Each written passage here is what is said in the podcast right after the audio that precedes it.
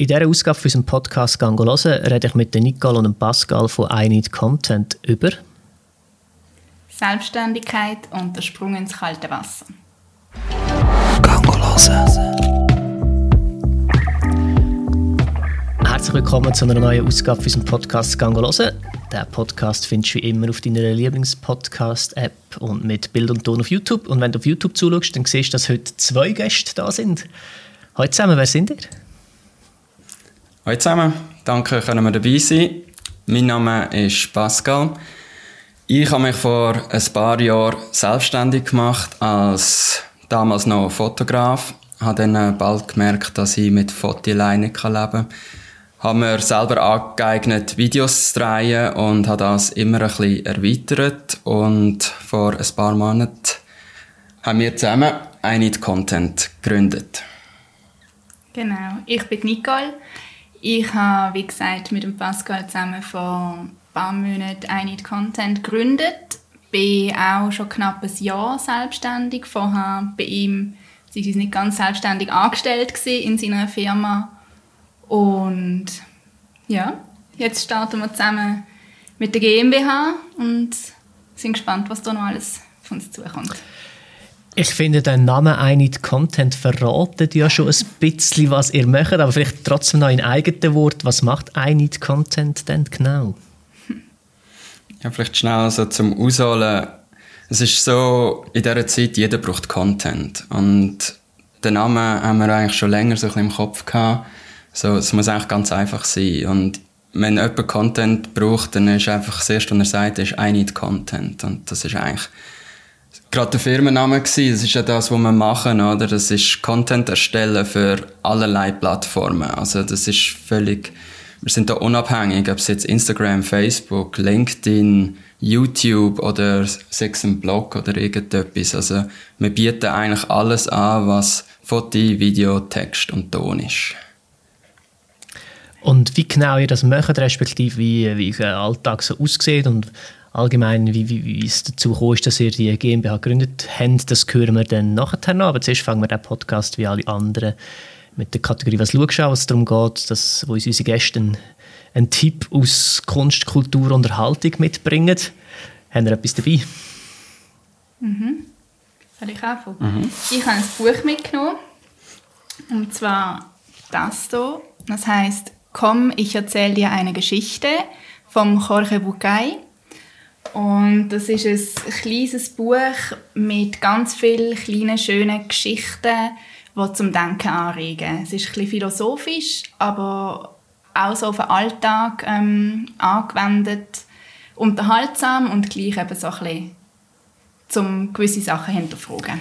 In welchem Bereich hinterfragst du dich? Also ist es, äh, also du sagst, Gedanken werden angeregt. Ich mhm. nehme jetzt nicht an ähm, im Bereich von «Was ist ich heute Mittag?» Nein, ein bisschen tiefgründiger. Also schon so ein bisschen, ich will nicht gerade sagen, der Sinn vom Leben, aber ein bisschen in die, in die Richtung. Mhm. Und hast du schon mhm. etwas äh, daraus rausgenommen bei der Le Lektüre von diesem Buch? Also hast du Gedanken angeregt, wo du gefunden hast, oh, mhm. das habe ich vorher nicht gehabt, oder die sind neu, oder die habe ich angefangen umzusetzen? Also es hat eine kleine Geschichte drin, die ich vielleicht kurz zusammenfassen kann, die mich sehr inspiriert hat. Das ist die Geschichte vom jungen Elefant, der angekettet ist im Zirkus und die ganze Zeit an dem Pfahl zieht, an dieser Kette und es einfach nicht rausbekommt und einfach nicht kann flüchten Und er wächst und wächst und wächst und wird grösser und er hat einfach aufgegeben. Und er probiert es gar nicht mehr und merkt nicht, dass er jetzt, wenn er erwachsen ist, sich so fest weiterentwickelt hat und einfach davonlaufen könnte. Mhm. Ist das ein bisschen symbolisch äh, auf dich anzuwenden mit äh, der Gründung von der GmbH? Weil es ja auch etwas Neues ist, du hast Erfahrung gesammelt mhm. und bist davon gelaufen von deinem alten Berufsalltag. Mhm. Also auf das konkret habe ich es mir jetzt noch nie so ähm, probiert anzuwenden, aber es hat etwas, ja. Okay. und Pascal, was hast du? Ähm, ich habe da das Buch, das heißt How to Not Always Be Working von der Marley Grace. Und ich habe das Buch extrem bereichernd gefunden, weil die Selbstständigkeit ist für mich wirklich auch etwas, was entstanden ist, weil ich so voll in dem 0815-Leben inne bin, also viel arbeiten und möglichst erfolgreich werden, Karriereleiter extrem schnell draufklettern und trotzdem, dass ich extrem schnell vorwärts gekommen bin, bin ich eigentlich nie zufrieden gewesen. Und das Buch hat mich eigentlich extrem inspiriert, auch das Schaffen allein, dass es das nicht kann sein kann. Und und durch das habe ich es auch ein bisschen geschafft, aus dem rauszukommen. Also es hat mir auch extrem geholfen. Es war so ein bisschen Self-Care, das Buch. Genau. Ist, äh, mega spannend. Ich habe heute gerade, ähm, ich gehe einmal in der, äh, alle zwei Wochen zu einer Psychologin in Therapie und habe gerade heute in der Therapie genau über das Thema geredet mit ihr. Mhm. Ähm, weil ich auch gesagt habe, ich finde es als, als Selbstständiger und dann Inhab, also ja, Inhab von deiner eigenen Firma, dein Baby, extrem schwierig, mhm. äh, die Balance zu finden ähm, von, von, von Arbeiten und, und Freizeit.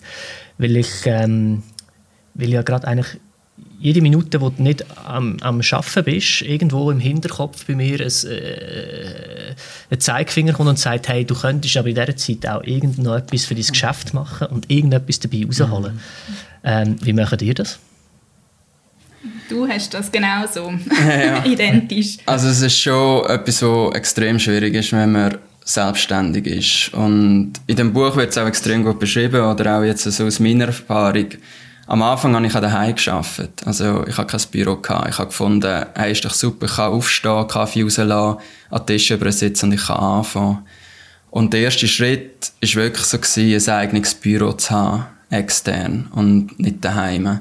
Dass man wirklich auch abschalten kann. Und ich muss es immer wieder lernen, weil Aufträge kommen einfach rein und man kann immer. Mhm. Und dort mal Nein sagen, weil man weiß immer, auch in der jetzigen Zeit, denkt man so, jetzt muss man eigentlich möglichst viel schaffen, dass man für die schlechten Zeiten kann zurücklegen kann und man kann fast nicht mehr Nein sagen und man schafft immer noch mehr, noch mehr, noch mehr.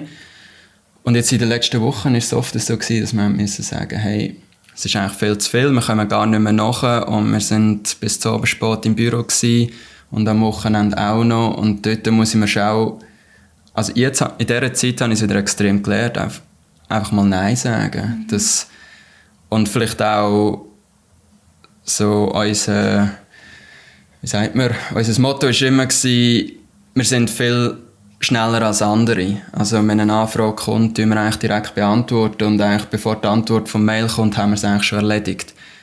Und da kommt man halt in etwas rein, wo der Kunde dann immer so erwartet. Und ich habe ex extrem lernen, lernen, einmal sagen, hey, es kommt erst in, in einer Woche.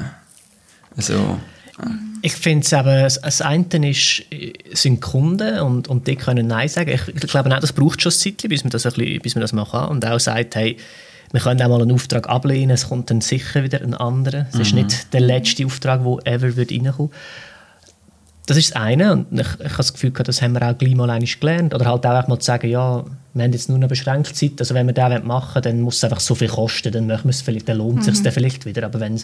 das Budget nicht stimmt, dann machen wir es nicht. Aber das andere ist halt auch alles das Interne.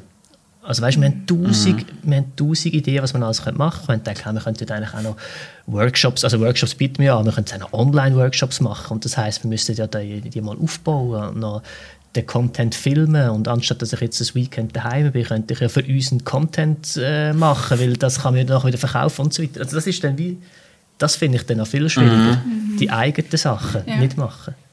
Aber du kannst das Vor besser, Nicole. Ja, ich habe das Gefühl, ich kann das ein bisschen besser. Ich weiß gar nicht, wieso genau. Ich glaube, dass es auch ein damit zu tun hat, dass bei mir wie es finanzielle nicht so soll ich sagen, das macht für mich, löst für mich nicht so einen großen Druck aus, wie vielleicht bei anderen Leuten. Ich sehe das meistens relativ locker, vielleicht auch, weil ich gar nie so extremst viel verdient habe und darum auch gar nicht so den Anspruch habe, dass ich jetzt muss jeden Monat so verrückt viel irgendwie reinholen, weil ich denke, es kommt dann schon immer wieder irgendwie gut. Mhm. Ich glaube, das hilft mir auch so ein bisschen zum das Abschalten am Oben. Aber ja, wir haben es heute gerade auch noch davon gehabt, mit dem dass man einfach, wenn man Wochenende hat, dann einfach Wochenende hat und dann Geschäftsmails nicht an, anschaut zum Beispiel. Mhm. Oder wir sind auch vor kurzem mal drei Tage in ein Airbnb gegangen, um eigentlich eine Auszeit zu nehmen und haben dann gleich zwei Tage davor am Laptop geschafft. Mhm. Und was so das, ich glaube, das ist mega wichtig und es ist ganz schwierig zum Lernen in der Selbstständigkeit gerade, dass man einfach sich selber die Grenzen setzt und die dann auch wirklich einhaltet. Mhm. Ja, und wo wir oft strugglen, ist ähm, unsere eigenen Social Media Plattformen mhm. zu bewirtschaften. Also wir machen es für allerlei Firmen ja. und dort haben wir einen Contentplan und können produzieren und es funktioniert und nachher, wenn wir mal so kurz nichts zu tun haben, denken wir, jetzt könnte man eigentlich für uns etwas machen, um, dass wir auch wieder mal etwas posten. Mhm. Und dann denkt man so, aber eigentlich könnte jetzt auch einfach mal frei machen. Und ich glaube, das ist wirklich auch wichtig, dass man dann sagt, hey, jetzt gehe ich eine Runde joggen oder ja, einfach etwas für sich machen, wo, wo einem wirklich auch gut tut. Mhm. Und halt wirklich das How to not always be working, oder? Dass man genau. sich die Zeit rausnimmt. Und auch ohne schlechtes Gewissen. Das mhm. finde ich eben auch noch ein wichtiger Punkt. Nicht, dass man dann das Gefühl hat, wie du vorher gesagt hast, ich müsste jetzt eigentlich und es dann gar nicht wirklich geniessen kann, sondern dass man mit, das mit sich selber so vereinbaren dass es dann auch wirklich okay ist in dem Moment. Mhm. Einfach nichts machen. Und was, was wir jetzt gerade heute zusammen besprochen haben, ist auch, äh, kurzfristig gesehen würde es vielleicht der Firma schon etwas bringen. Ich würde anstatt äh, Freitagnachmittag frei machen, halt eben noch den Online-Workshop aufbauen. Okay, das mag sein. Aber äh, unser Ziel ist ja, dass wir das nach 40 Jahren machen können. Und langfristig gesehen bringt es halt der Firma dann auch mehr. Also abgesehen davon, dass mir selber natürlich mehr bringt, aber dass der Firma einfach auch mehr bringt, wenn wir, wenn wir zufrieden sind und die Energie haben, um das noch 40 Jahre lang zu machen. Und das ist heute irgendwie auch noch eine wichtige Erkenntnis gewesen so, wo Jonas und ich zusammen geredet haben. und das andere ist lustig, das ist uns auch mal passiert. Wir haben auch gemerkt, hey, wir machen all die Imagefilme für andere Firmen, aber für uns selber, das gibt es irgendwie gar nicht. Also es ist eigentlich auch noch lustig, wenn wir sind am gleichen Punkt wie ihr, dass wir gemerkt haben, unser tägliches Brot, das wir für andere machen, wo wir ja überzeugt sind, dass das etwas Gutes ist, machen wir für uns mhm. selber eigentlich nicht. Das ist eigentlich auch noch spannend. Ja. Vielleicht muss man dort äh, als Inhaber halt wirklich auch mal einig umdenken und sagen, vielleicht sein eigenes doch auch extern geben. Also ja. jetzt so ein Image-Video. Ich meine, wieso soll man selber produzieren? Man könnte ja auch jemanden fragen, den man in dieser Branche kennt, mhm. um das zu produzieren. Es würde wahrscheinlich dann auch ganz anders rauskommen, als wenn man es selber macht. Oder? Mhm. Ich glaube, und das ist auch etwas, man muss nicht immer alles selber machen. Also auch in unserer Branche, wir sind nicht gegeneinander arbeiten, sondern miteinander arbeiten. Und wir arbeiten auch mit anderen Agenturen zusammen, dass, wenn wir einmal etwas nicht machen können, geben wir es denen. Mhm. Und das gibt einem auch ein gutes Gefühl, dass man weiß, man kann jetzt diese Arbeit weitergeben, die wir nicht haben können machen Und umgekehrt passiert es aber dann auch, und dass man einander wirklich ein bisschen unter den Arm greifen kann. Mhm. Weil man kann ja nie Ferien machen, das ist das Nächste, oder? Wenn, wenn du selbstständig bist, no way. Ähm, ja also wir haben jetzt wirklich angefangen zu sagen, hey, wir haben Betriebsferien. Von das dem bis haben wir das erste Mal gemacht. ja. mhm. so. Wann sind eure Betriebsferien? Ähm, vom Erzähl. 9. bis 19. Mai machen wir Betriebsferien, genau. Ähm, weil wir haben eigentlich nur über die Weihnachtstage wirklich offiziell Betriebsferien. Man kann mhm. vielleicht sonst mal einig, aber dass wir beide gemeinsam weg, also gemeinsam, beide gleichzeitig mhm. weg sind, das gibt es eigentlich wirklich selten. Ähm, aber das ist mhm. auch absolut das Thema bei uns auch. Ich habe vorher elf Jahre als Lehrer geschafft und als Lehrer hast, bist du dich doch ein bisschen an Ferien gewöhnt, sagen wir es mal so. Ja. ähm, und das ist nachher eine total neue Erkenntnis gewesen, dass man, dass man ja wie, also dass sich das muss einplanen, dass dann Ferien sind, mhm. weil wenn man sich nicht und weit voraus einplanet. Dann macht man sie einfach nicht, weil es kommt ständig mhm. irgendetwas. Ja. Es, ist in, ja. es ist interessant und irgendwie auch noch eine gewisse Erleichterung, dass man merkt, dass es allen ein bisschen gleich geht. ähm, ja. Es ist nicht einfach. Also heute ist auch wieder ein Auftrag reingekommen, den wir in dieser Zeit machen können und dann äh, habe ich auch zweimal so gedacht, ja, kriege ich es noch irgendwie rein vorher?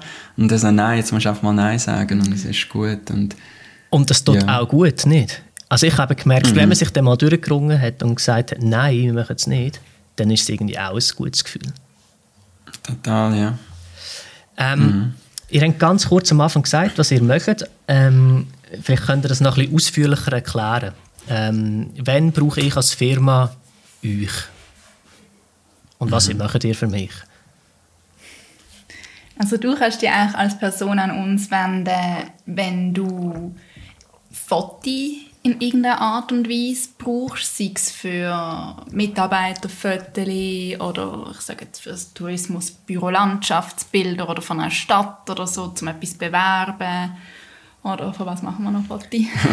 ja, äh, oder ganz klar auch einfach Video und vor allem spezialisiert auf Social Media, ähm, dass man halt wir drehen das Video drehen und das kriegt man nicht einfach im Querformat, sondern das kriegt man nachher auch zugeschnitten für Instagram, entweder quadratisch oder im Portrait 4 zu 5 und eine Story daraus 9 x 16 also ein das ganze Package auch. Also, zu uns kommen auch viele Leute, die sagen, hey, wir würden gerne auf Instagram etwas anfangen, aber wir wissen nicht wie. Und da macht man halt wirklich den ganzen Plan vom, vom Design, über Posts, über Texte, Insta-Stories einplanen, vor allem auch interaktive Insta-Stories.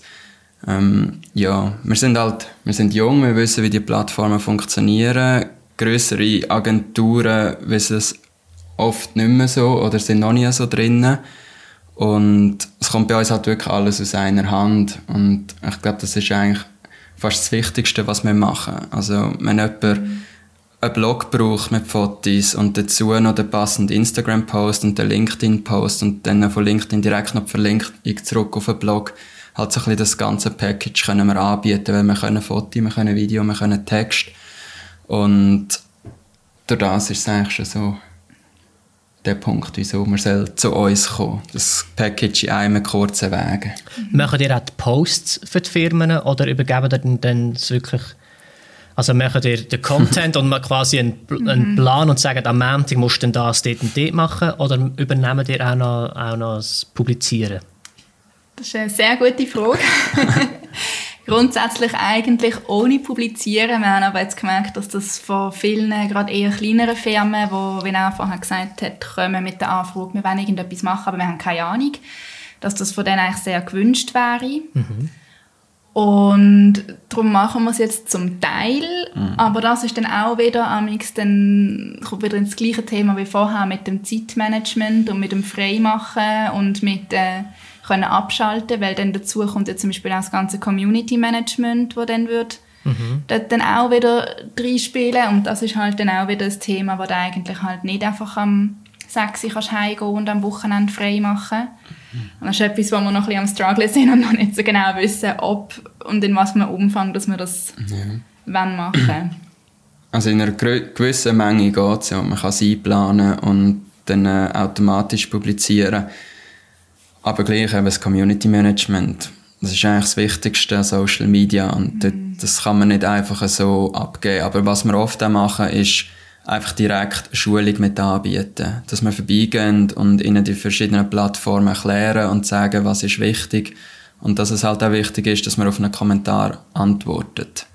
Und es nicht einfach lässt stehen. Das, ich glaube, das ist auch viel, das checken viele Firmen noch nie. Mhm. Sie haben das Gefühl, man kann einfach posten und es ist gut. Und dann bekommst du einfach so Follower. Ja. Ohne nichts. Und das müssen wir halt, also wenn zu uns jemand kommt und sagt, hey, unser Ziel ist in drei Monaten 20.000 Follower haben, dann sagen wir, okay, das sind wir die Falschen, das sind wir ehrlich. Mhm. Weil das kann man nicht garantieren, sondern wir wollen einfach guten, lernreichen, interessanten Content machen für Kunden, wo der User wirklich auch interessant findet. Und nicht einfach random irgendetwas rauslassen. Das wäre meine nächste Frage gewesen. Also wenn ich in einer Firma bin und sage, ah cool, ist dann gut, kommen zu euch. Was für, was für Content empfehlen ihr denn euren Firmen, zum äh, zum wirklich erstellen. Weil einfach nur schöne Fotos vom Firmengebäude tut sie nicht. Oder was, was uns viel passiert, wenn Leute sagen, hey, wir wollen unsere Firma in einem Film äh, vorstellen, ihr könntet doch mit der mhm. Kamera mhm. durch die Firma laufen. Das ist immer so der Klassiker. Und dann schneller... Und ja, genau. Und dann, und dann schneller ablassen. Das, das hören wir auch immer. genau. Aber das ist es ja nicht, oder? Nein.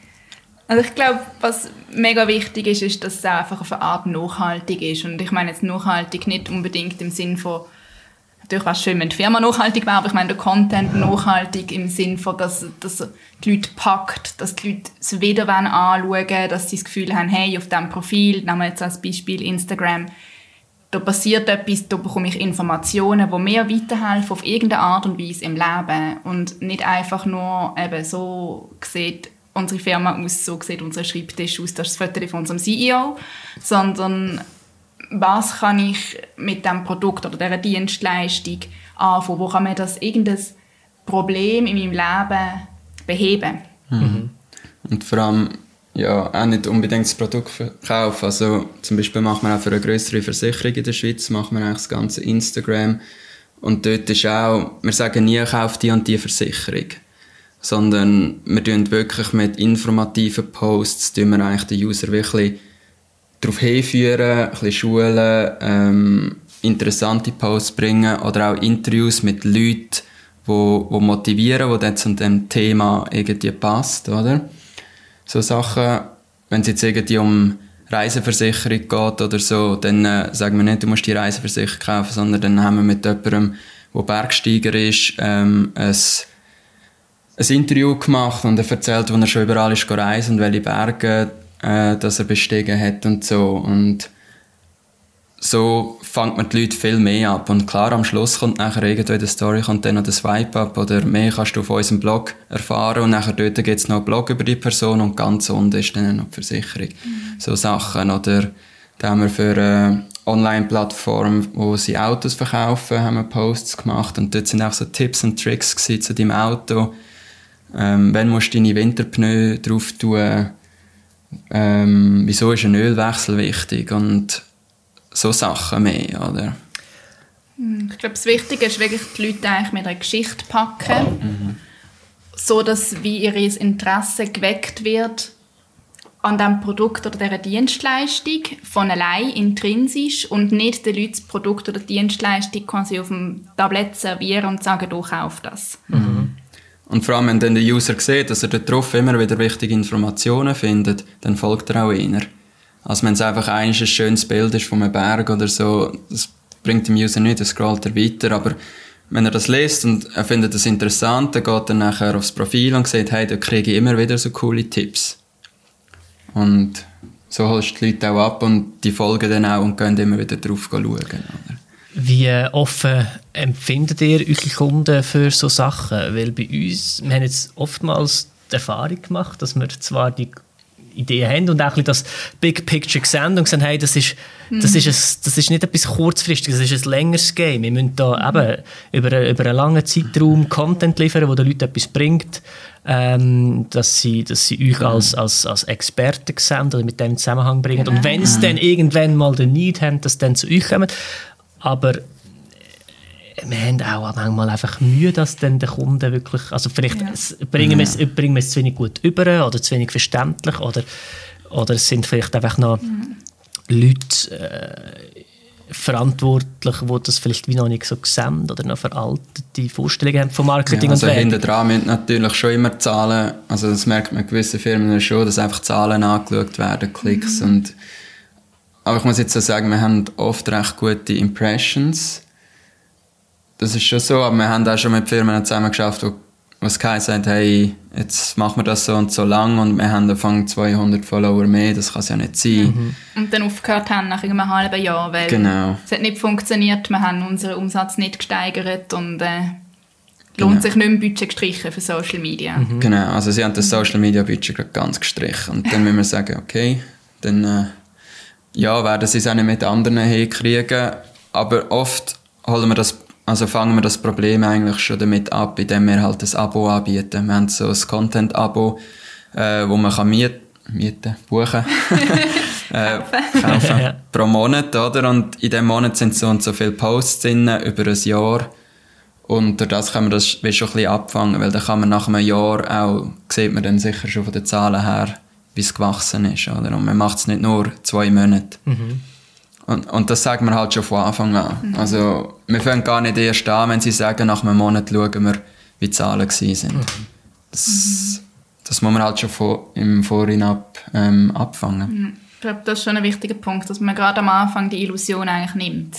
Oder vielleicht ist es keine Illusion, aber es ist nicht mhm. so, wie wir den Content erstellen oder wie wir arbeiten wollen, so dass wir das einfach von Anfang an klar kommunizieren und dann das Missverständnis eigentlich gar nicht erst entsteht. Mhm.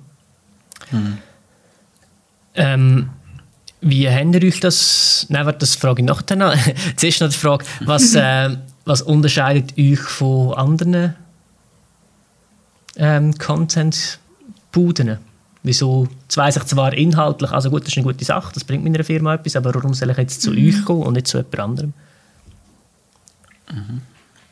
Also das eine ist sicher, wir haben extrem kurze Entscheidungswege. Also wir sind Inhaber von der Firma beide, aber gleichzeitig sind wir sozusagen auch die Content Creators. Auch die einzigen Angestellten. genau, also von Anfrage über Offerte zur Produktion, alles drum und dran kommt aus einer Hand. Und was noch dazu kommt, ist, wir tun halt unsere Kunden auch ein bisschen auswählen. Ähm, also uns ist sicher wichtig, dass der Kunde nachhaltig ist. Durch das kommen schon mal ein paar Kunden nicht mehr in Frage. Ähm, wir schauen halt ganz klar, schauen, welche Kunden nehmen wir und dann können wir uns wirklich auch auf die fokussieren. Mhm. Das ist, glaube ich, auch noch wichtig. Das ist ja auch schon, wenn man also in der Firma gibt es noch nicht lange, und wenn man am Anfang ist, dann ist man eigentlich quasi wie auf, über jeden Auftrag froh, der wo, wo irgendwie reinkommt mhm. und ihr selektioniert mhm. aber jetzt in dem Fall dort auch schon stark und machen, ja. mhm. haben ganz klar Kriterien, wer das berücksichtigt und wer nicht. Das ist auch mhm. sehr bewundernswert, aber auch sehr risky auf eine Art. Ja. Also wir müssen vielleicht dazu sagen, also es ist sicher so, es ist sicher auf eine gewisse Art und Weise auch ein Risiko, aber wir haben da auch ein das Glück, dass wir nicht ganz von Null gestartet sind, sondern dass ja vorher der Pascal schon eben eine Einzelfirma hat mm, und wir von dort eigentlich schon so ein bisschen das Netzwerk haben und auch gewisse Kunden eigentlich haben können übernehmen, gerade mit der Gründung von der Firma. Mhm. Durch das haben wir eigentlich schon ein bisschen Rückendeckung gehabt, als wir gestartet sind. Mhm. Ja, aber ja. es ist uns schon wirklich von Anfang an sehr wichtig gewesen, und das ist auch etwas, was wir wirklich definiert haben bei der Gründung von der Firma, dass wir wenn nur mit Kunden zusammenarbeiten, wo wir auch dahinter stehen und wo wir auch finden, für die wenn wir wirklich etwas produzieren und das finden wir gut, weil das auch ein Grund war, ist unter anderem, wieso wir uns selbstständig gemacht haben. Mhm. Dass man nicht das Gefühl hat, wenn man schafft, dass man jetzt so sage jetzt mal bös gesagt, seine Seele am Teufel verkauft, den ganzen Tag lang, sondern halt wirklich etwas kann machen kann, wo man auch dahinter stehen und mit gutem Gewissen kann damit leben. Mhm. Ich glaube, wir haben es auch gut ein bisschen steuern. Wir haben uns so ein bisschen Kunden rausgesucht, die wir gerne zusammenarbeiten würden. Und sind die eigentlich dann angegangen. Und verrate ich eigentlich schon fast ein bisschen das Businessmodell von uns. Aber ähm, es ist ja so, dass wir dann an mit Kunden angehen, dann mit denen mal ein Interview machen, also eigentlich eine Gratisproduktion. Durch das sehen sie schon mal ein bisschen, was wir machen, was wir können. Man lernt den potenziellen Kunden gerade kennen, können etwas zusammenschneiden, ihm das geben und so entsteht dann oft auch eine Zusammenarbeit, mhm. oder? Und so haben wir es auch ein bisschen steuern dass wir gerade ein bisschen die Firmen angehen, die wir auch wollen. Mhm. Mhm. Jetzt haben wir beide schon äh, erwähnt, dass der Pascal gerade vorher eben schon diese Einzelfirma hatte und ähm, ich würde gerne mal auf euren Werdegang sprechen kommen, wie das so weit gekommen ist, dass ihr jetzt zusammen diese Firma habt. Ähm, ich weiß nicht, du hast gesagt, ah, bei einem anderen ehemaligen Arbeitgeber habt ihr euch kennengelernt, habt ihr vorher mhm. im Gespräch gesagt, aber erzählt doch so ein bisschen grob, wie eure Wege verlaufen sind und wie das gekommen ist, dass ihr euch kennengelernt habt. Mhm. Mhm. Also, ich fange mal ein bisschen weiter vorne an. Ich habe ähm, ursprünglich mal bin ich im, im GIM, das ist Kanti, ähm, in ein Austauschjahr gegangen, auf Südamerika, bin zurückgekommen damals, habe gefunden, ich möchte das nicht mehr so in die Schule gehen und ich habe keine Lust mehr und habe die Schule geschmissen. Bin eine Kochlehre machen habe während der Kochlehre, also ich habe die abgeschlossen, aber habe während der Kochlehre gemerkt, hm, irgendwie wäre Schule doch besser gewesen. bin die Berufsmatur nachholen und bin nachher studieren und habe dann äh, das Wirtschaftsstudium gemacht und nachher ähm, bin ich zu einem großen Konzern in der Schweiz arbeiten und habe dort äh, den Pascal kennengelernt. Mhm, genau. Ja, Kannst du vielleicht auch noch ein bisschen erzählen, von, von, wo du schon überall warst, von deinen Reisen und so? Das ist sicher auch noch interessant. Ja. ich finde schon, weil Reisen, also ja, also können wir gerne nachher noch drauf kommen. Ich finde Reisen ja. Macht sehr viel mit dem, ja. Also ich habe das Gefühl, das mhm. sind extrem ja. viel, ja.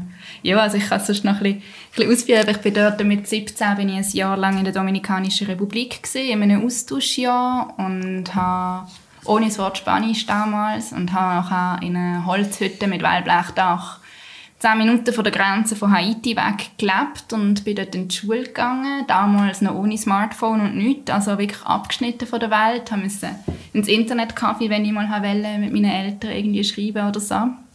Wenn wir überhaupt Strom hatten. Das ist noch, sorry, schnell, ähm, wenn ich da schnell einhake, auch, ja. auch Props an deine Eltern, dass sie dich gehen haben. Ja. Also, Im Nachhinein, mega. also ich überlege mir jetzt auch, nicht mit 17 irgendwo hin, also ja, meine Eltern haben mich wahrscheinlich mhm. schon unterstützt, aber ich weiß gar nicht, ob ich das traut hätte. Ja. Ich habe dort, äh, ich, ich weiß nicht, ob ich es jetzt mir heute noch so fest getrauen Ich habe mir damals so viel weniger Gedanken gemacht. Mhm. Das war einfach so, gewesen, hey, ich mache das jetzt einfach, das kommt schon irgendwie gut. Das mhm. geht schon. Genau das. Und nachher, während dem Studium, bin ich dann nochmal ähm, acht Monate auf Chile gegangen, studieren noch. Und habe äh, mein Studium auch viersprachig abgeschlossen ja, Reisen ist allgemein so ein bisschen, ich vermisse es sehr fest im Moment.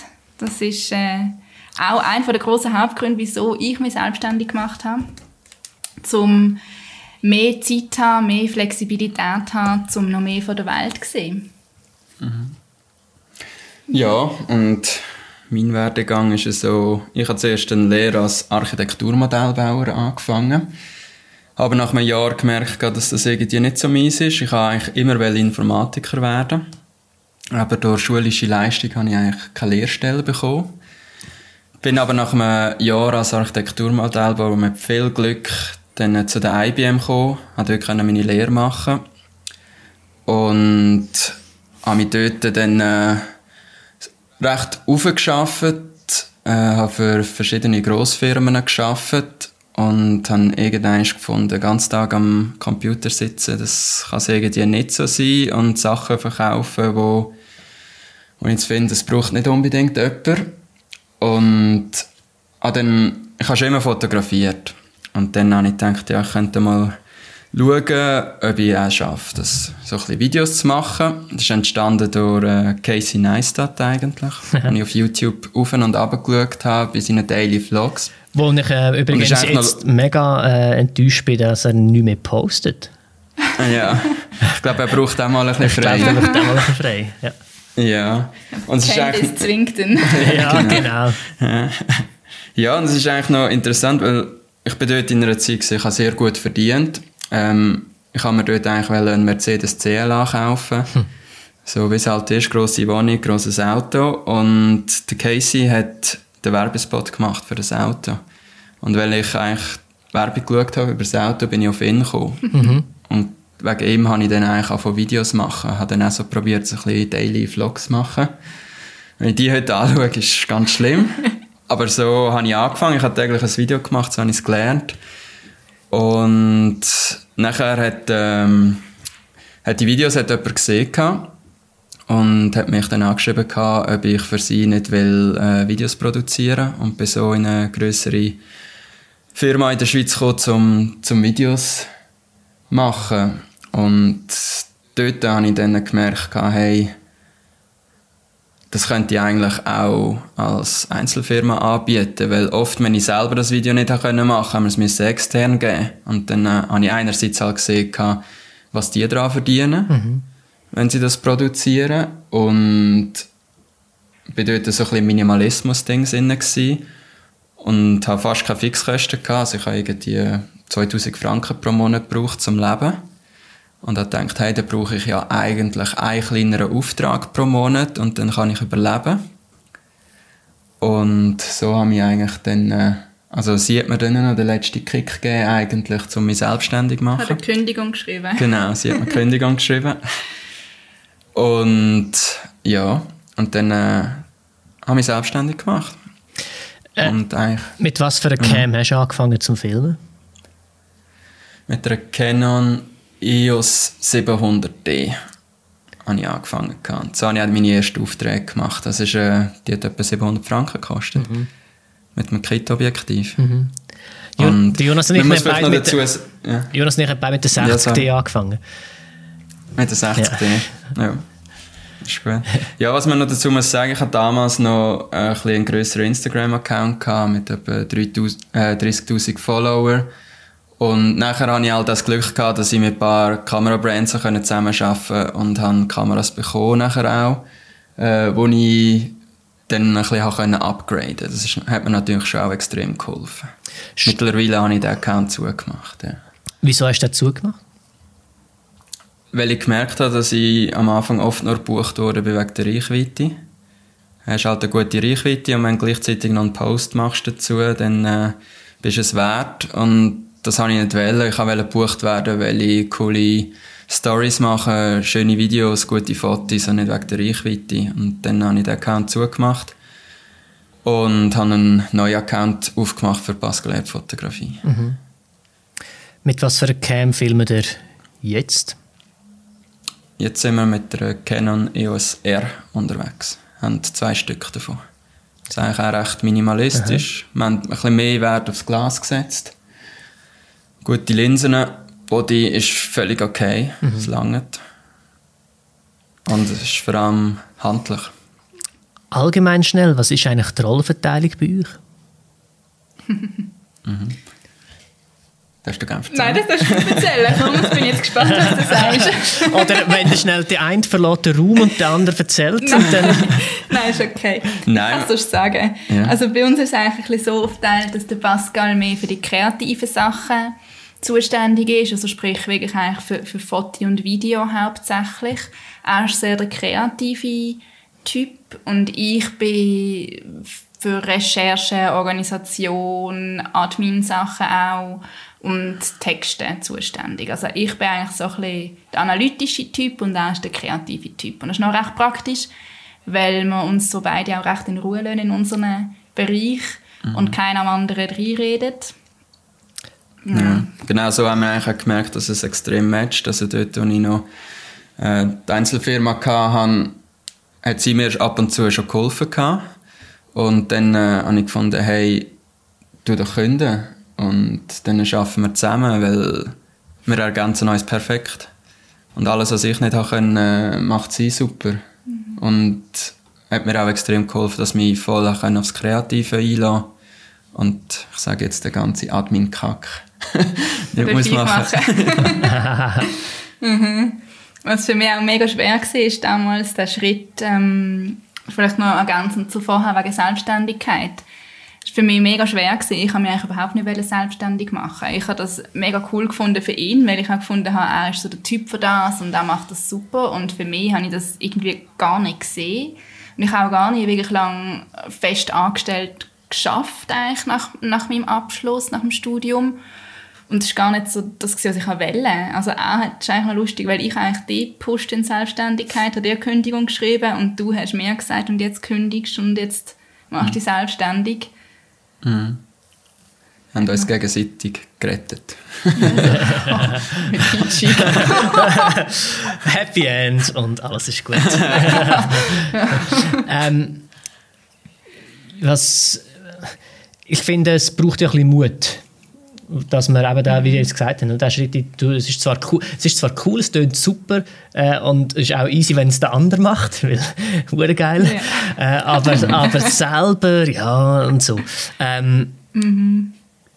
Ich sehe dir das, sind wir wahrscheinlich manchmal einfach auch so ein bisschen gefangen in, in, in dem, was halt Gesellschaft ähm, oder wir ja als Teil der Gesellschaft offensichtlich auch mit ähm, definieren, was, was halt so ein normaler Werdegang ist. Eben grosses Haus, grosses Auto, gut, äh, mhm. gut bezahlter fester Job ähm, versus halt eben unsicherer äh, Job als Selbstständiger, dafür viel Freiheit. Oder mhm. ist das so ein bisschen wie seht ihr das? Ist das so ein, ein gesellschaftsbedingtes Ding oder äh, ist das einfach ein persönliches Ding?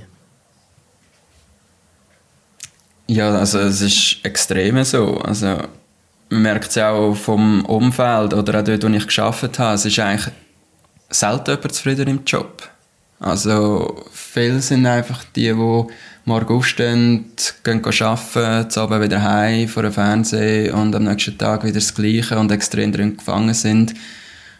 Und ich glaube, das Problem ist auch oft, dass man sich so hohe Fixkosten aneignet, dass man fast nicht mehr daraus rauskommt. Dass man denkt, ich brauche jetzt einen gut bezahlten Job.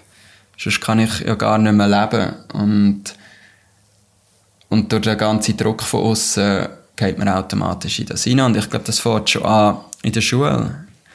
Ich habe nie studiert. Und ich bin einer der Einzigen von meinem Umfeld, der nicht studiert hat. Und das ist eigentlich schon ein Weg, den man heutzutage eigentlich nicht macht. Ich habe nur eine Lehre gemacht. Ich habe nie eine Weiterbildung gemacht. Ich habe, habe mir alles selber angeeignet. Und blöd gesagt, für mich hat es gar nichts anderes gegeben als selbstständig machen, weil mich stellt niemand ein. Weil ich habe kein Diplom. Oder ich komme eigentlich nur aus Empfehlung neu rein oder ich mache mich selbstständig und dort fragt mich niemand, hast du Fotografie studiert oder hast du das mal neu gelernt, wo, wo ist dein Abschluss? Sondern sie sehen meine Videos, wie das gemacht ist und, und das ist gut. Ich glaube, bei uns in der Gesellschaft ist schon auch ein bisschen meiner Meinung nach das Problem, würde ich jetzt sagen, dass sich viele Leute gar nicht Gedanken machen über die Alternativen. Ich glaube, die meisten, auch in meinem Umfeld jetzt, äh, sehe ich das so, die leben wie einfach, ohne das fest zu hinterfragen, die Norm, die du vorher auch erwähnt hast, die einem wirklich vorgegeben wird und sehen gar nicht, dass es gar nicht so schwierig ist, irgendeinen anderen Weg zu gehen. Und durch das habe ich das Gefühl, überlegen sie sich gar nicht ernsthaft, ob der Weg, den sie jetzt machen, wirklich der ist, wo sie wollen, oder der ist, wo einfach die Gesellschaft von ihnen gerne hat. Und ich finde schon, dass wir in der Schweiz eigentlich das große Privileg haben, dass wir so Sachen können ausprobieren können. Ich meine, es heißt ja nicht, wenn man sich selbstständig macht, dass man nachher den Rest vom Leben das, das bleibt. Mhm. Ich kann auch morgen wieder einen Job suchen und ich glaube, sicher gibt es ein paar wenige Ausnahmen, die es schwierig haben, um einen Job zu finden, aber irgendetwas finden wir immer wieder. In der mhm. Schweiz habe ich das Gefühl, ist das eigentlich, wäre eigentlich das Umfeld oder die Infrastruktur so gut, um so etwas mal wogen und mal probieren. Und ich glaube, die meisten getrauen sich einfach nicht, weil sie gar nicht mhm. so weit überlegen, dass es vielleicht in einen neuen Horizont könnte öffnen wo, wo sie noch gar nie in Betracht gezogen haben. Oder auch einfach mal downsizen. Also, mhm. Das ist auch etwas, was mir extrem geholfen hat, dass wir auch selbstständig machen können. Ich bin von der 100 Quadratmeter Loftwohnung mit Auto bin in eine 27 Quadratmeter Wohnung ohne Auto, wo ich fast keine Fixkosten mehr hatte. Es war eine Einzimmerwohnung. Und das war es viel einfacher, weil ich gewusst es muss nicht viel Geld reinkommen. Und viele Leute trauen sich das glaub, gar nicht. Schon nur, was denken die anderen Leute rundherum, wenn ich jetzt in einer Einzimmerwohnung lebe. Oder sogar mal zu den Eltern zurück wenn man sagt, man fängt etwas Neues an. Ich meine, die meisten haben eigentlich die Chance, den Eltern zu Das Zimmer ist meistens noch dort, dass man auch mal zurückgeht. Mein Kinderzimmer ist äh, das Büro von meinem Vater geworden. ja. während, während das Kinderzimmer von meiner Schwester immer noch existiert, das noch eine Stelle, sei da nochmals erwähnt. ähm, wobei ich mich immer frage, gibt es die Gesellschaft überhaupt? Weißt du, weil wir jetzt schon ein paar Mal gesagt haben, der Druck von der Gesellschaft da bin ich eben gar nicht so genau sicher. Ich habe letztens ein paar Diskussionen mhm. gehabt, ob es das überhaupt gibt. Also dann ist nur schon die Frage, was definiert man als Gesellschaft, wenn das einfach alle anderen Personen, die ich sagen wir jetzt in der näheren Umgebung oder in diesem Land leben, dann müsste man ja wahrscheinlich sagen, den meisten ist ziemlich egal, was ich mache, weil die kennen mich ja, ja gar nicht. Ähm, ist, wenn, wenn man sagt, die Gesellschaft hat die Vorstellung von einem oder das ist die Erwartung von der Gesellschaft, dann ist es ja wahrscheinlich nicht so, sondern wahrscheinlich ist es mehr so eine projizierte Erwartung von sich selber ja. an sich, wo man dann einfach auslagert an eine imaginäre Gesellschaft. Aber mhm. eigentlich ist es ja das, einfach das, was man selber das Gefühl hat von sich selber, müsste man machen. Mhm. Das, ist höchstens das Problem ist auch, man merkt das erst, wenn man es macht, dass, dass es eigentlich kein Problem ist. Also mhm. eben, es ist also so, wenn man ausbricht. Wenn man ausbricht, mhm. ja. Also Im Gegenteil, so die meisten finden es ja cool. Kopf. Mega. Ich finde es cool, Ich habe ja. noch nie eine negative mhm. Rückmeldung von jemandem mhm. bekommen. Ja. Und wenn, dann machen sie es hintendurch und so what, mhm. muss ich ja nicht wissen. Und, aber es hat mir noch nie jemand direkt ins Gesicht gesagt, hey, deine Videos auf YouTube, finde ich scheiße, dass du das machst. Also, noch nie. Und dort hat man ja am meisten noch Angst, irgendwie, wenn man, wenn man mit der Kamera durch durch die Stadt durchläuft und sich dabei filmt und in eine Kamera reinredet. Yeah. Also es hat noch nie jemand angehalten, ja. sondern eher mal Junge sind gekommen und haben gefragt, bist du YouTuber? Ja, genau. So. Aber, ja. Das äh, bin ich auch schon ein paar Mal gefragt worden, genau. Hey, bist du YouTuber? Wie viele wie viel Followers hast du? Da sagst du ja 270. ist, nicht so, ist nicht so beeindruckend. Ähm, Nachhaltigkeit ja, ist ja wirklich einfach probieren.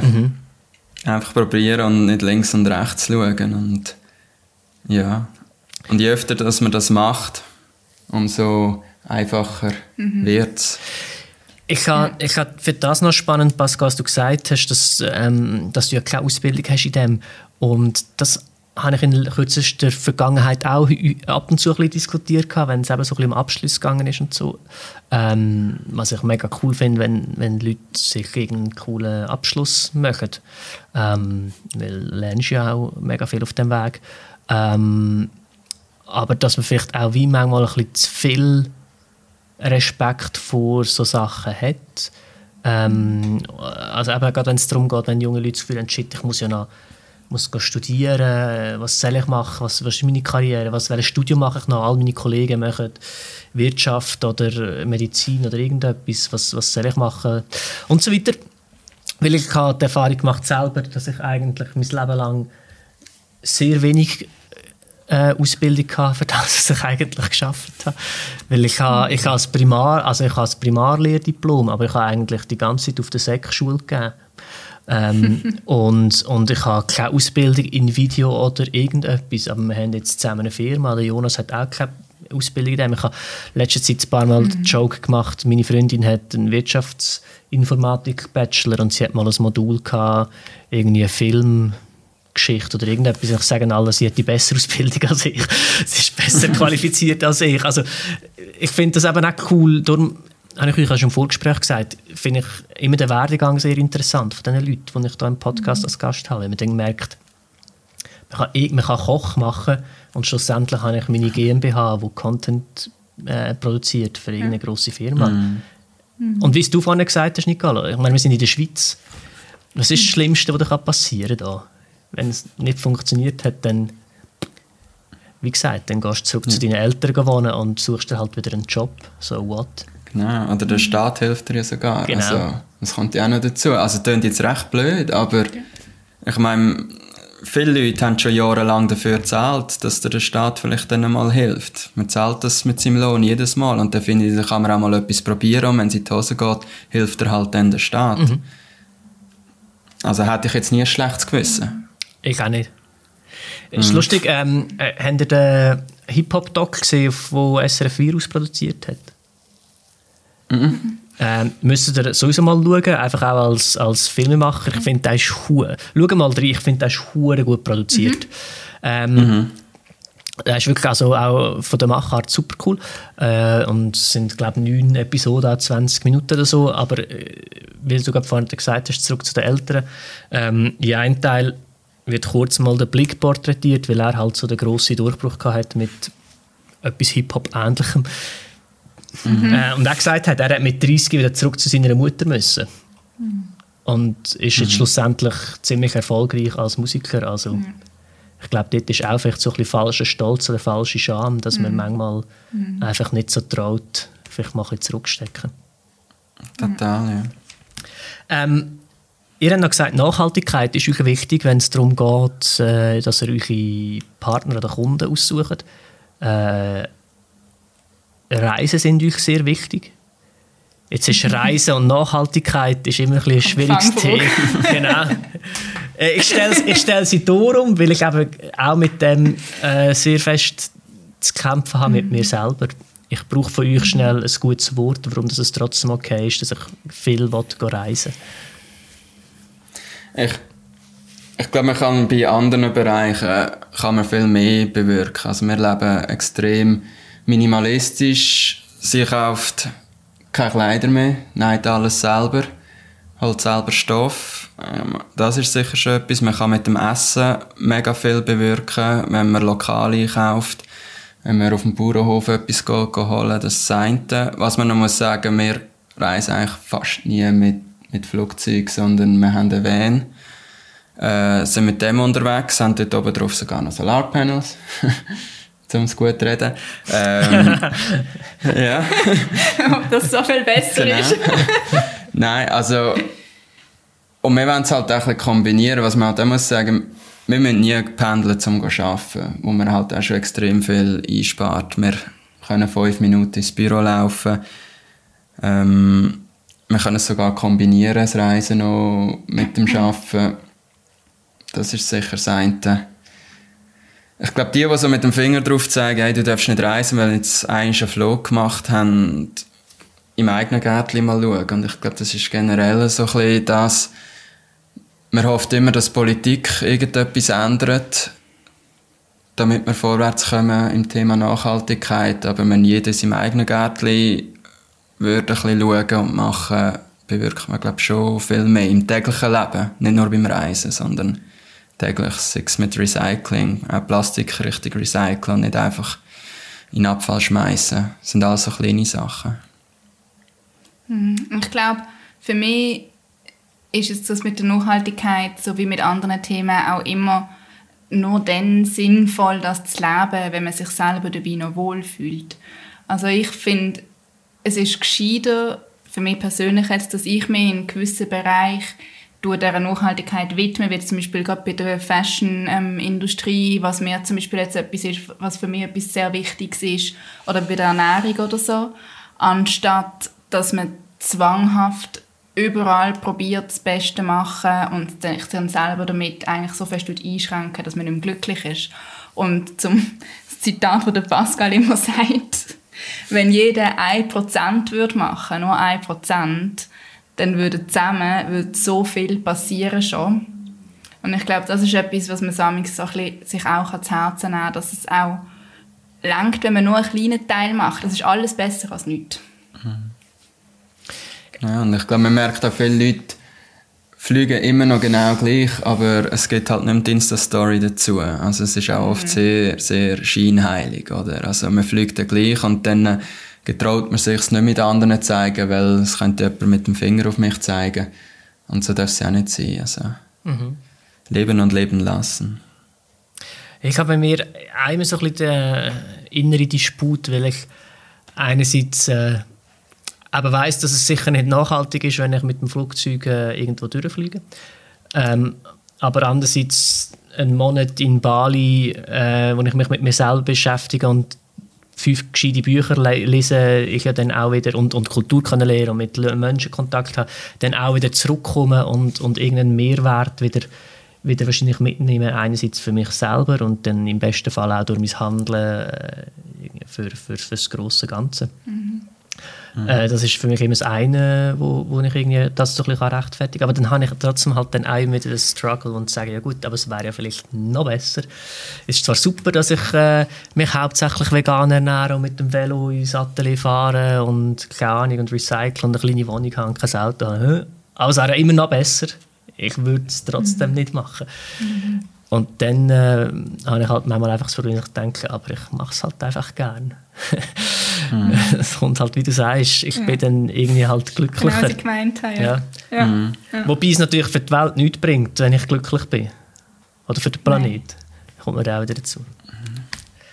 Ähm, Aber man muss natürlich schon sehen, wenn du reist, gibst du auch anderen nachher etwas zurück, wo, wo sie auch brauchen. Also, mhm. Vor allem, wenn man ein bisschen, ich sage jetzt, ein Land richtig bereist und nicht nur in seinem Hotelkomplex bleibt, dann gibt man ja anderen das gut verdiente Geld, das wir da haben, gibt man ja auch wieder zurück und man hilft anderen so auch. Klar nicht in der Welt, aber ja, sonst schon. Individuen, ich finde, das ist auch nicht zu, ja. zu vernachlässigen. Also wie, wie wir gesagt haben, mhm. ich finde das große Ganze, ja, super cool, mega wichtig, aber äh, Einzelpersonen sind ja auch immer sehr wichtig. Genau. Äh, und wenn ich dann... Man sieht jetzt auch mit Corona, wie viele Leute auf der Straße jetzt leben, weil es keinen Tourismus mehr gibt. Es ja. sind auch viele darauf angewiesen. Mhm. Ja. Wir kommen langsam so ein bisschen gegen das Ende zu. Ähm, da fragen wir immer, wie geht es weiter? Was ist, was ist euer kurzfristige und langfristige Ziel und was sind die nächsten Projekte? Könnt ihr etwas verraten oder sind das alles Geheimnisse? Mhm. Also eigentlich war unser mittelfristiges Ziel gewesen, reisen. Mhm. Wir gerade wieder mit das dem Thema. Thema aufgreifen. Und zwar länger, als eigentlich im Van. Wir wollten eigentlich wollen, entweder unsere Wohnung untervermieten oder ganz künden und einfach gehen. Was haben ihr für einen Van? Wir haben äh, ein VW-Büsschen, aber ein neues. Nicht so altes, fancy, sondern etwas Neues. Wir haben uns jetzt eben auch gerade eins als Firma gekauft, aber auch mit einem Dach oben drauf, dass wir es auch können als Privat. Ah. Also gekauft, wir haben es bestellt, aber wenn es dann kommt, ist dann die andere. Cool. Ja. Ja, Ja. Man kann nicht besser Geld ausgeben Ja. als für das. Es Ja. gibt extrem viel Freiheit. Ja, das wäre der Plan gewesen. Aber eben, der ist jetzt momentan durch die ganze Weltsituation ein bisschen durcheinander, beziehungsweise aufgeschoben auf ungewisse Zeit. Genau. Also das Ziel wäre eigentlich gewesen, mit dem Van los und ab und zu mal einen Auftrag von unterwegs machen. Ähm, und die Sachen, die in der Schweiz getragen werden, vielleicht dann abgeben. Ähm, dass wir aber gleich ab und zu ein bisschen etwas arbeiten. Also ich brauche das sowieso. Ich kann nicht nur rumreisen, ich muss ab und zu gleich noch ein bisschen arbeiten.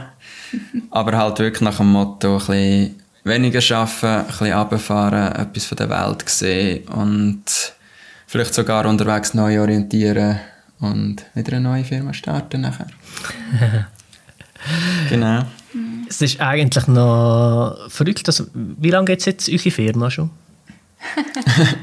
Ja, etwa vier, fünf, Seit, sechs. oh, Seit Oktober, ja. Mitte Oktober letztes Jahr. Mhm. Also es sind ja eigentlich noch voll in dieser Aufbauphase und dass ihr eigentlich jetzt schon wieder äh, darüber nachdenkt, zu verreisen und vielleicht eine neue Firma zu gründen, erstaunt mich jetzt doch. Ich glaube, wir sind beide auch extrem so ein bisschen abenteuerliebend in die Richtung und ich glaube, wir beide sind nicht unbedingt die, also uns wird relativ schnell langweilig und obwohl es mega cool ist, was wir jetzt machen und ich glaube, wir finden es beide super toll, ist halt gleich sehr schnell wieder eine Art Routine. Und in die wollen wir halt nie reingehen. Genau. Und wir können uns auch gut vorstellen, noch Leute anstellen und so weiter zu arbeiten. Ähm, ist noch offen. Wir nehmen es einmal so, day by day. Und morgen haben wir vielleicht schon wieder einen ganz anderen Plan. Und wie steht es äh, ums Ziel Zweitwohnsitz in Panama? Das war mein Ziel, ja. Das war sehr schön.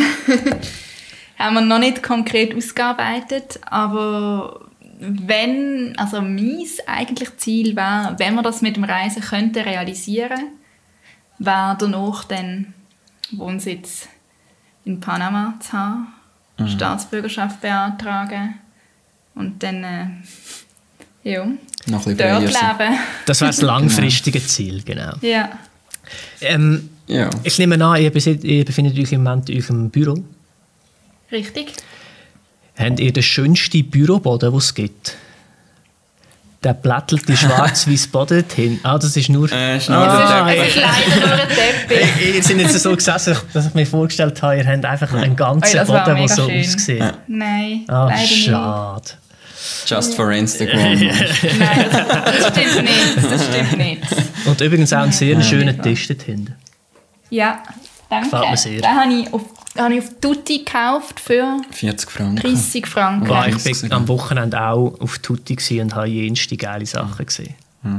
Das ist zum Beispiel auch Nachhaltigkeit. Wir haben eigentlich unser ganzes Büro mit Sachen von Tutti und Riccardo. Ist alles Secondhand, alles. Sogar jeder Rahmen dort hinten ist von Brocchi. Cool. Und- das Licht, das dir so ein Bilder schönes, sind aus einem... das Licht, Ja. das dir- das Licht, das dir so ein schönes Rimlight gibt dort hinten. Ja, das ist nicht Das ist unser Videolicht. Cool. Genau. Ähm, wenn wir mehr über euch erfahren wie findet man das raus? Wo? Auf I Need Content gibt es natürlich auch auf Punkt Instagram. Ja, ineedcontent.ch und das gleiche auf Instagram. Aber wie gesagt, wir sind nicht sehr aktiv dort drauf, aber wir arbeiten daran.